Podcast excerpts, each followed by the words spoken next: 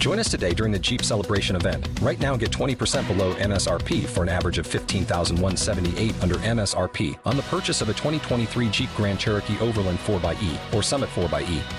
Not compatible with lease offers or with any other consumer incentive offers. 15,178 average based on 20% below average MSRP from all 2023 Grand Cherokee Overland 4xE and Summit 4xE models in dealer stock. Residency restrictions apply. Take retail delivery from dealer stock by 4 1. Jeep is a registered trademark.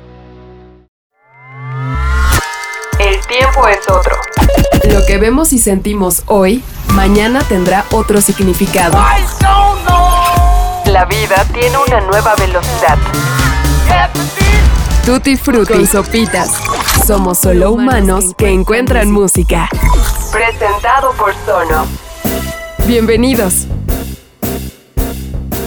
Hola, ¿qué tal? ¿Cómo les va? Yo soy Sopitas y les doy la bienvenida a un nuevo episodio de Tutti Frutti, con el cual arrancamos un nuevo mes. Estamos en la víspera de llegar al medio año. Sí, se nos está yendo prácticamente la mitad del 2021 y bueno, creo que afortunadamente no todo ha sido malo y al menos las expectativas se han ido transformando y creemos que estamos a punto de ver la luz al final del túnel. Al menos se respira un poco más de optimismo. Es la primavera, es la llegada del verano, son las vacaciones, la ilusión de salir, de poder armar paseos, picnics, de estar acompañados por muy buena música o de poder disfrutar también nuestras sonos para llevar. La Sonos Room, que de verdad yo sigo maravillado no solamente del tamaño y lo práctico que es poder transportarla, sino del poder que tiene esta pequeña bocina que es capaz de sonorizar un espacio completo, un muy buen cuarto, una oficina, eh, en fin, de verdad es muy accesible y es una belleza además en cuanto a diseño y por supuesto, bueno, de sonido y la calidad que les podemos decir es Sonos al final del día. Somos solo humanos que encuentran música. Tutti Frutti. Esta semana tuve la oportunidad de poder platicar con Frank Hill y de Travis, eh, que es un tipazo, ¿no? Eh, y bueno, la razón es que esta banda escocesa ha estado reeditando algunos de sus discos en vinil. Así que le escribí y le dije, Fran, espero que estés muy bien, me da mucha pena molestarte, pero quiero ver si me puedes dar una entrevista para el podcast que estamos haciendo que se llama Tutti Frutti. Te quiero preguntar sobre uno de los discos de Travis. Puntualmente estamos hablando del Good Feeling.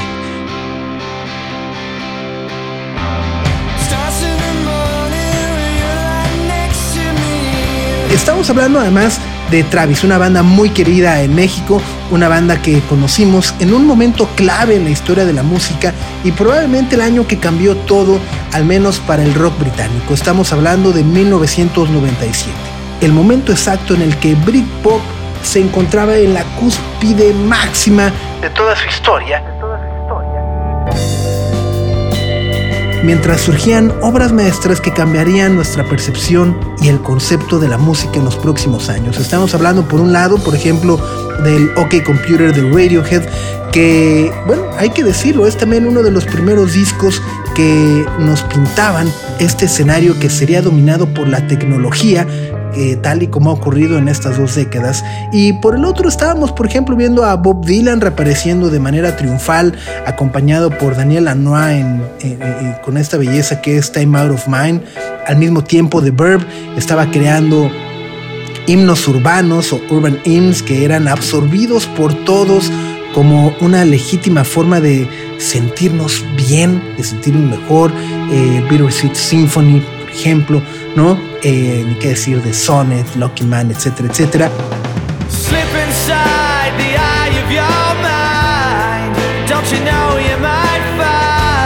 Y Oasis, que venía, bueno, pues de regalarnos dos grandes discos, el What's the Story Morning Glory y el Definitely Maybe, estaba por sacar el Be Here Now, también el álbum que los terminaría de consolidar como una de las bandas más importantes de aquella época, aunque es únicamente hay que decirlo, el Be Here Now puede esos discos de, ah, es una gran producción, es un gran presupuesto, pero eh, no sabemos si las canciones sean las mejores. Bueno. Eso era 1997 y en ese escenario Travis fue la primera banda una de las primeras bandas que levantaron la mano como los sucesores del Britpop. Good Feeling es su álbum debut y digamos que está dentro de los cánones de lo que podríamos considerar simplemente como rock. Es eléctrico, lleno de voces desesperadas, con mucha energía y como más adelante nos contará el mismo Frank Healy, un disco en el que estos cuatro jóvenes escoceses demuestran que se querían comer al mundo y no había límites o nada que los fuera a detener. Por eso, suena muy distinto a todo lo que lanzaron después. Good Feeling no tiene nada que ver con el Travis contemporáneo en lugar de las texturas y canciones suaves como claramente los conocemos hoy, Good Feeling habla de los excesos de chicas de 16 años, de crecer. La voz de Frank Healy suena áspera y menos silenciosa que quizás Flowers in the Window. Y eso está muy bien. Es un disco esencial para cualquier fan de Travis, porque así como ellos fueron sucesores de una ola del Britpop británico, a su vez se convertirán en la bandera que abriría la puerta a muchos otros grupos como Coldplay, por ejemplo. El propio Chris Martin en su momento confirmó que Travis inventó a Coldplay.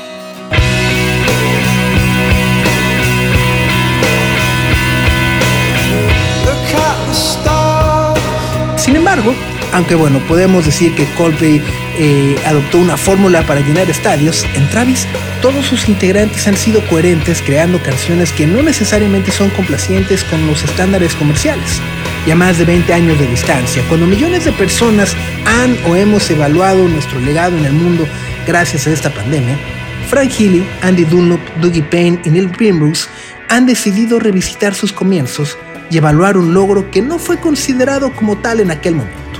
Así que bueno, si son fans de la música, si tienen un tornamesas y están buscando un vinil para gastar su quincena, el vinilo de Good Feeling de 180 gramos, editado por Travis con el sello Craft Recordings, es una muy buena opción.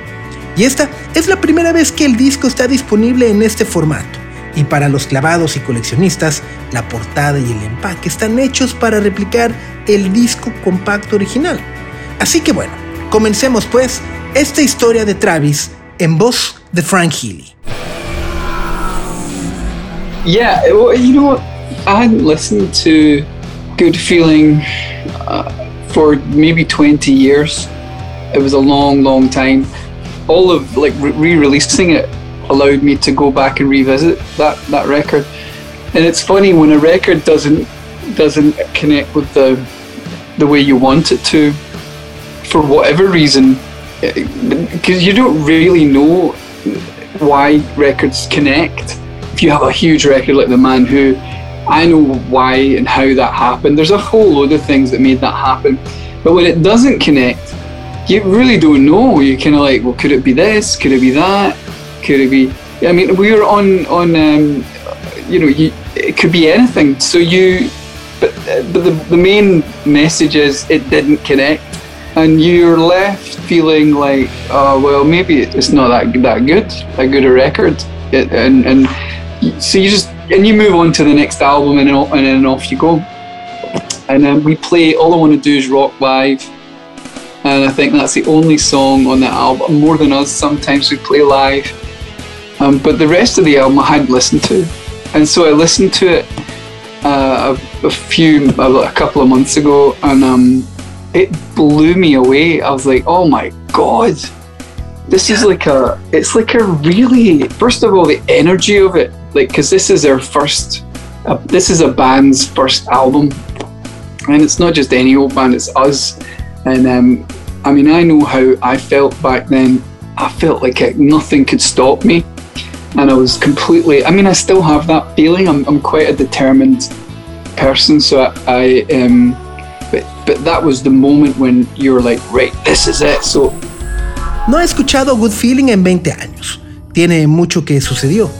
Toda esta cuestión del relanzamiento me permitió revisitarlo y es raro cuando un disco no conecta de la forma que hubieras deseado por la razón que sea, porque realmente nunca sabes por qué los discos conectan.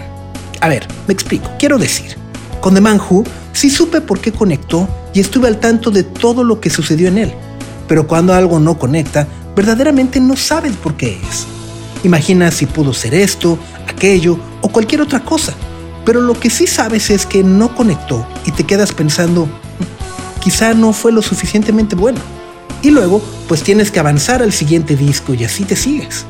En vivo solo tocamos All I Wanna Do Is Rock o More Than Us, pero el resto del disco no lo había escuchado hasta hace unos meses y la verdad me voló la cabeza porque pensé, Dios mío, la energía que tiene el primer álbum de una banda y no es que sea alguien más, somos nosotros. Y lo digo así porque me hizo recordar lo que pensaba entonces.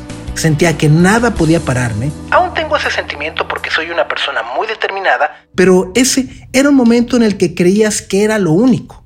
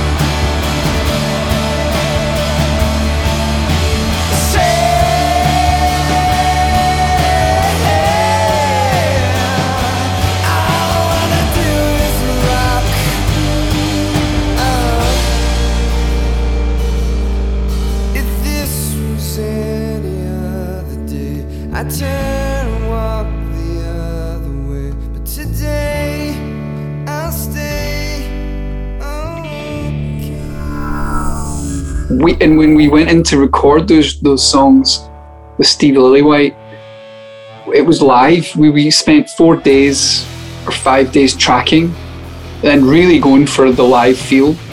And um, and then we overdubbed for the rest of the time. We were there for two weeks, and um, and it was very fast. And the, the energy of, of the record comes across because we recorded it the way we did live. It was like a recording a gig, but just maybe a little bit better in a studio. And um, I just remember all these little tiny memories of, of that moment of recording it. And we were quite an awesome, awesome in the true sense of the word, like, whoa, when we went on stage, we a real energy when we hit the stage because you were seeing a band that were really, really well rehearsed and a band that had done like hundreds of shows and a band who were a proper band that got together as friends and we had this connection with one another that you don't get any other way.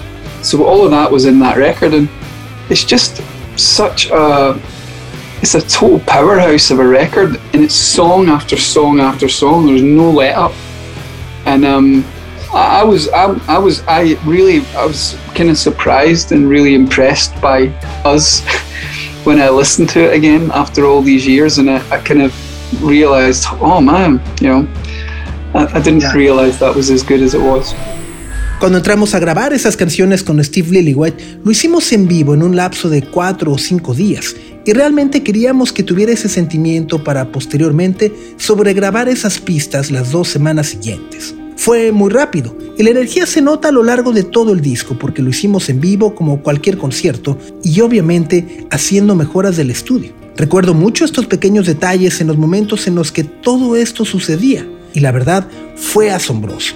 Asombroso en el más puro sentido de la palabra, porque cuando estábamos en el escenario había una energía real. Por lo que veías, era una banda muy bien ensayada, una banda que ya había hecho cientos de conciertos y una banda propiamente porque empezó como un grupo de amigos que tenía una conexión mutua que no se consigue de cualquier otra forma. Y bueno, todo eso se notaba en el disco. Canción tras canción tras canción hay un ánimo único, y la verdad, estuve muy sorprendido e impresionado de que fuéramos nosotros mismos ahora que lo escuché después de todos estos años. Me di cuenta que no sabía que era tan bueno.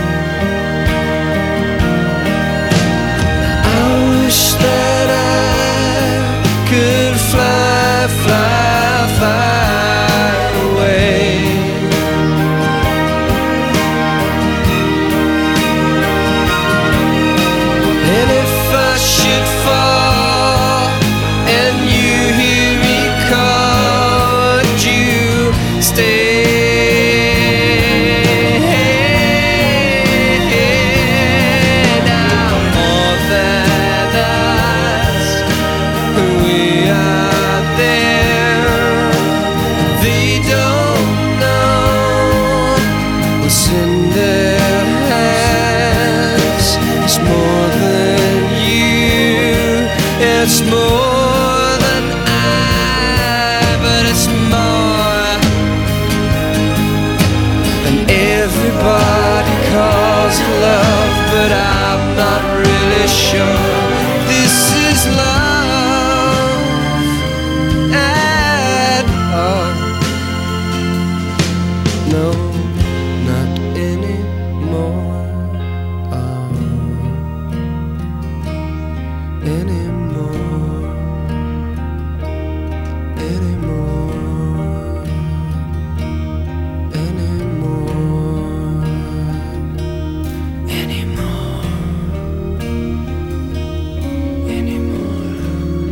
Este punto de la charla con Frank Healy, le mencioné que como fans o como escuchas, muchas veces también somos conscientes de la evolución de la banda o de un artista. Yo creía que Good Feeling era una etapa, digamos, un tanto adolescente, aunque él rápidamente me ubicó. Here's what here's an you've you kind of hit the nail on the head. I would change it slightly. I would say that good feeling sounds like kindergarten. You know, because the energy of it's this unbridled. Like there's no, there's absolutely no um, limiter on it. It's just like "Wah!" you know, everyone's full on 150 miles an hour. Everyone's like the way you watch little children playing, and then the man who were 12, 13 years old, we're getting a little bit moody and a little bit like, well, I'm just gonna, I'm just gonna be quiet now. Well, okay, so you don't, you don't like me, all right, whatever. And then we go into the, and then you know maybe um, the Invisible Band was, was like, oh, uh, going into 18 to 19, you get beginning to find your voice, and you think you found your voice, but you're not sure. And then the, the um, 12 memories is is like falling back into like the, a depression in your mid 20s so it's you're, you're really it's good. It's a good um, way to look at albums. Like if you look at the beatles first album same thing all all bands first albums have that unless they're super calculated which we're not Te voy a corregir en ello y voy a decir por qué Good Feeling es como si fuera un niño en el kinder. Porque regresando a la energía, en ese álbum está desbordada. No tiene ningún limitante, es pura voz como si todos fueran a 100 millas por hora o vieras a los niños jugar y luego, bueno, The Man Who podríamos decir que es el adolescente de 12 o 13 años que es muy volátil en su estado de ánimo.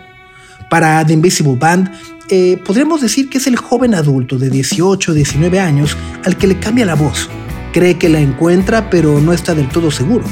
Y 12 Memories es como caer en la depresión de los mediados de los años 20. Es una forma muy inteligente de plantear la evolución de los discos y si te fijas, en el primer álbum de los Beatles sucede lo mismo. Los discos debut de todas las bandas son solo gritos, al menos que estén súper calculados.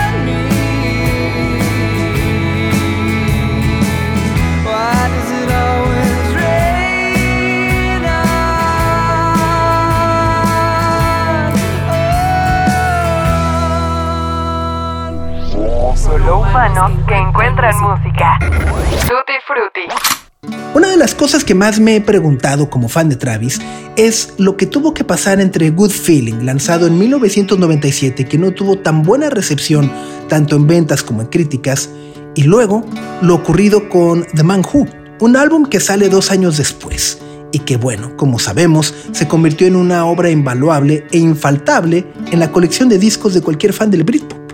Así que bueno, le tenía que preguntar a Frank Healy qué fue lo que sucedió entre Good Feeling y The Man Who, porque además no podemos olvidar que este último disco abrió las puertas para otros grupos como Coldplay, Snow Patrol o Embrace. Embrace were Embrace. We uh, us and Embrace came out at the same time as each other. Embrace were never inspired by us, uh, and, and vice versa. We were never inspired by Embrace. They definitely had their their kind of they had this big.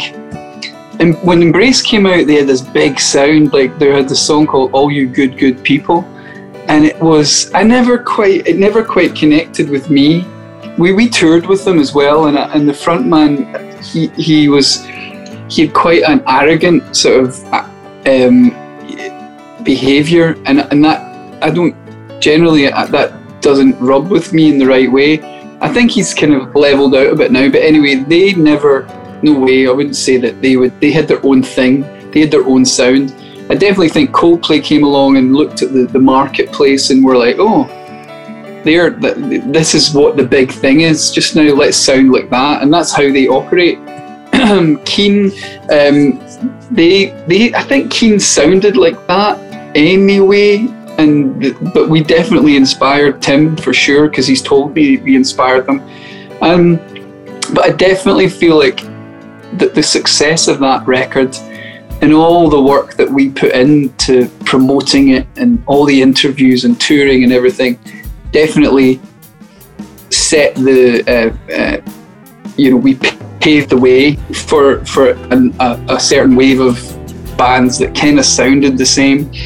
Um, and but we were never really so if you listen to the sound of the man who for its time it never sounded like anything that went before it if, if anything it maybe grabbed a little bit of the um, little bit of radiohead maybe that sort of feeling but not musically because I don't think Radiohead would sing a song like "Why Does It Always Rain on Me." You know, they just wouldn't. Yeah. That's not. A, so this is where the comparisons with Radiohead fell down.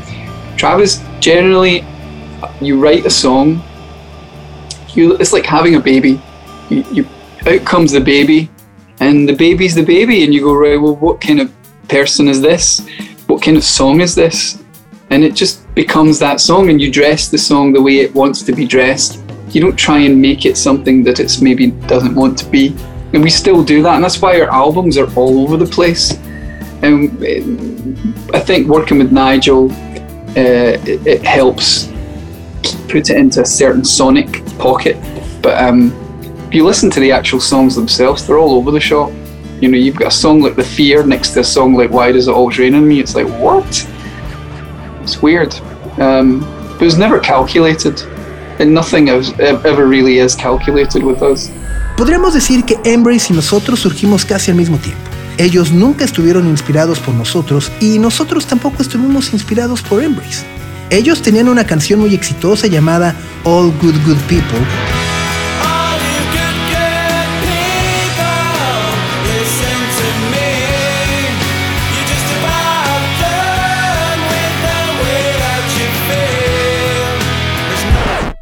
verdad yo nunca conecté con ella. Cuando hicimos una gira juntos, noté que su cantante tenía un comportamiento un poco arrogante y eso tampoco conectaba conmigo. Así que yo diría que al menos ellos estaban en su propia zona. Luego llegó Coldplay y seguramente vieron el mercado y se dieron cuenta de que ahí podría haber cosas muy grandes. King creo que pensaron algo similar porque Tom Chaplin alguna vez me dijo que los inspiramos. Pero definitivamente creo que el éxito de ese disco y todo el trabajo que pusimos en él para promoverlo, hacer las entrevistas y las giras, definitivamente sentó las bases para muchas bandas que sonaron a lo mismo. Pero en su momento no lo vimos así. Si observas la forma en la que canté en The Man Who, en realidad no suena nada de lo que habíamos hecho antes. Quizá tomamos algo de Radiohead, su tipo de sentimiento, porque musicalmente creo que ellos nunca cantarían una canción como Why Does It Always Rain on Me. Y justo ahí es cuando las comparaciones con Radiohead se caen. Travis generalmente escribe una canción y no sabe qué es, como un bebé que no sabe qué clase de persona será, simplemente nació. La vistes de la forma que quiere ser vestida y no le pones algo que no quiera o necesite. Y lo seguimos haciendo, por eso nuestros discos se van por todos lados. Creo que trabajar con Nigel Godrich nos ayudó a mantenernos en una dinámica sónica muy específica, pero si escuchas todas las canciones, tienes The Fear, que está pegada con Why Does It Always Rain on Me, y es algo extraño porque no fue algo que hubiéramos calculado. En realidad, nunca nada es planeado. Pero The Man Who de alguna forma refleja también lo que estaba ocurriendo en la sociedad en aquellos momentos. Estábamos viviendo un poco la depresión del fin del siglo y luego, años después, llega The Invisible Band con todo ese optimismo de enfrentar un nuevo milenio. Algo que se refleja incluso si comparamos las portadas. The Man Who con esta portada blanca, gélida, llena de nieve, y por el otro lado The Invisible Band con este frondoso árbol verde. It's funny, you know, the, cover of the album. So we went out, we were in Scotland taking those pictures, and we went. This is, we've told this story before, but it's kind of funny. We were in a place called Aviemore, and our, the guy who was taking the photographs of the cover is a guy called Stefan Ruiz. Stefan and our art director, Mark Tappen. Um, he went, they went out on a drive to look for they found one. They came back that night. We were, we were having dinner, and they're like, "Oh, we found a place." And we're like, "Brilliant!" They, they showed us pictures of it, and it was this green hill with with uh, two lamp po- two telegraph poles and one wire going between the two telegraph poles. And that was the sort of draw of it. It was like, look at these two telegraph poles, and they're it's like they're talking to one another, and they don't go anywhere else. They, they were just attached to each other, and we kind of like that. And the next day we woke up and it had snowed. The whole place was covered in snow, but the day before it was green. so it was going to be a green cover. It was all wow. going to be green and, and, and you know, like uh, ochres and, and yellows and that kind of colors. And then it was fucking snowing. I was like, oh no. And we were going to release the album in the summer, and I'm going, why are we, why are we um, putting a, a snowy album out in the middle of summer? It didn't make sense it was a good picture. We just did it, and it, you know, again, there was no. It was totally accidental. Everything with us is kind of accidental. Estábamos en Escocia tomando todas las fotografías para la portada en un lugar que se llamaba Abbey Moor. Y la persona que las tomó fue Stephen Rhodes. Junto a él estaba el director de arte Mark Tapin. Estaban buscando lugares para tomar la foto y lo encontraron regresaron con nosotros para contarnos y mostrarnos una pequeña prueba. Las fotos mostraban un campo verde con dos postes y un cable de telégrafo que los unía, y parecía un dibujo porque cada poste era como si se comunicara con el otro, ya que el cable no iba a ningún otro lado. Así que nos encantó.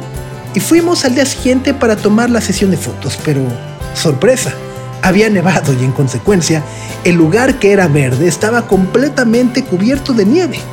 El día anterior había pasto, así que originalmente la portada de The Man Who iba a ser completamente verde mezclada con algunos ocres y amarillos. La nevada arruinó la idea original porque lo íbamos a lanzar en verano y no tenía mucho sentido salir con una portada de hielo a la mitad del verano. Pero bueno, eso fue totalmente accidental.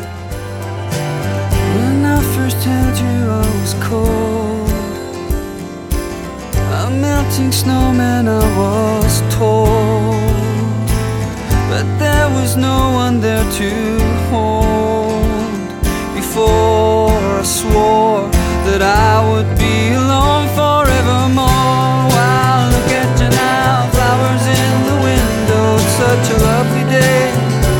And I'm glad you feel the same. Cause to stand up out in the crowd, you are one in a million. And I love you so.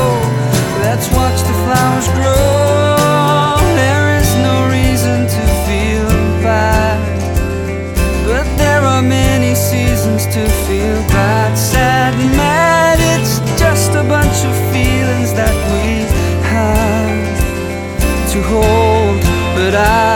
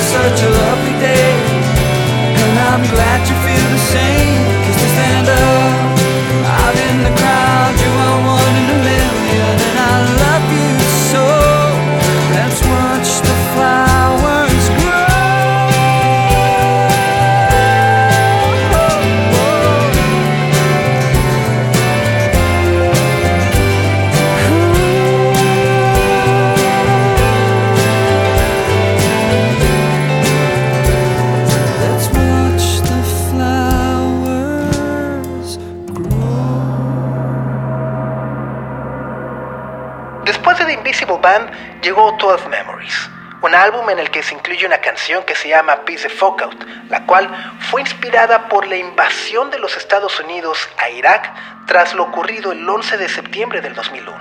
Si escuchamos la canción, nos daremos cuenta que el coro fue grabado en un estadio de fútbol. Pero ¿cuál es la historia detrás de ese coro? by that point, I was beginning to get like, oh, when you record something, there's an opportunity. There's an opportunity to make, to, to, to, get a story out of it, you know, to, to do something crazy and mad. And I was sitting listening to, to, to that song, and it was it was good, and it was um I, I love that song because it's talking about Tony Blair and George Bush, or Tony Bla- or, or the West and, and Iraq, or you know this whole idea of handbags at dawn. It's like um, how pointless war is. Anyway, I thought at the end it would be great to have a really large amount of people singing it, like a football crowd singing it, and I was sitting going, oh, and I could hear it in my head, going, how do I, how can I do that? and uh, I'd met this guy called Chris Coleman. He's a football player. I met him on holiday. We we've gone to like some I don't know somewhere Malaysia or somewhere, and he he and his wife Melinda, who um, was there, and uh, and he went on after that to, to manage a club called Fulham. And Fulham, Fulham. I looked at. I was like, right, if I can find a, if I can find a football game that's going on just now, I'll try and get in there and try and do it.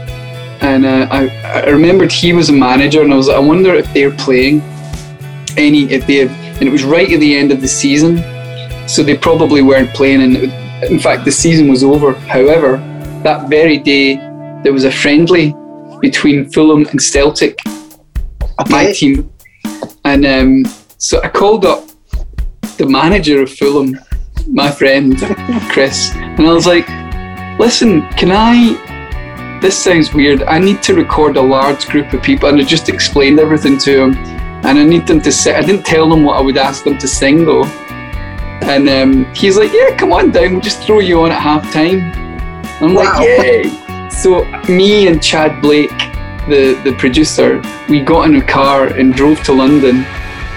Pulled up, you know, just escorted in. And Chad is a pioneer, sort of, of binaural recording, which you put two microphones beside your ears and you record like with your head the way you would hear things. So he had his all the stuff set up, and I went out with a microphone at halftime, and uh, and talking to the, the the crowd, saying, "Right, everybody, how you doing?" I was like, "Ah, "I was okay. I need you to do me a favor. Do you know Travis? Yeah. All right, good, good, good. Okay, I want you all to say after me, peace, the folk out. I didn't say fuck, I said folk, Uh-huh. like the folk, peace the folk out. And but they knew what I was asking them to say. And yet they were from like so Glasgow Celtic. They're like, right, right. And I was like, right, one, two, three, go. And uh, they all started singing and that's and then we, we got it. And then went back to went back to the studio and, and um, it was Peter Gabriel's studio we were in. Eh? and, and flew it into the track and it was like wow. And every time I hear that at the end I always forget about that moment. And I remember Dougie just going you are a fucking you're mad. You're just mental to go and do that. Just to run down there and you know do it. Teníamos esta canción, pero en ese punto yo estaba comenzando a crear historias. Quería lograr algo loco y eso me pasó específicamente con esa canción. Es una canción que amo porque habla de Tony Blair y de George Bush y la forma en la que apoyaron esa guerra sin sentido en Irak.